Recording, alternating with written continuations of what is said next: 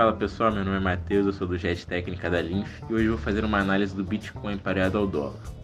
Recentemente estamos passando por um período de recessão, onde estamos vendo todos os mercados em baixa. E para o mercado de criptomoeda não foi diferente, onde o Bitcoin desvalorizou mais de 50% desde o topo histórico. No gráfico diário, podemos ver que o ativo se movimentou em tendência de baixa e foi formando áreas de lateralização do preço. A última área foi entre 28 mil e 31 mil dólares.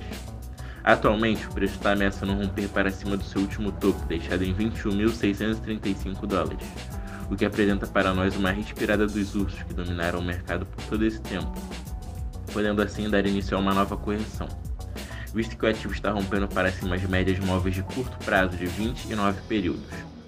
Podemos ver também que a LMACD cruzou para cima, o que nos indica mais ainda essa possível correção e retomada dos touros que em uma previsão muito otimista pode ser levado até os 28 mil dólares, o último suporte do Bitcoin, que é agora rompido se torna uma resistência.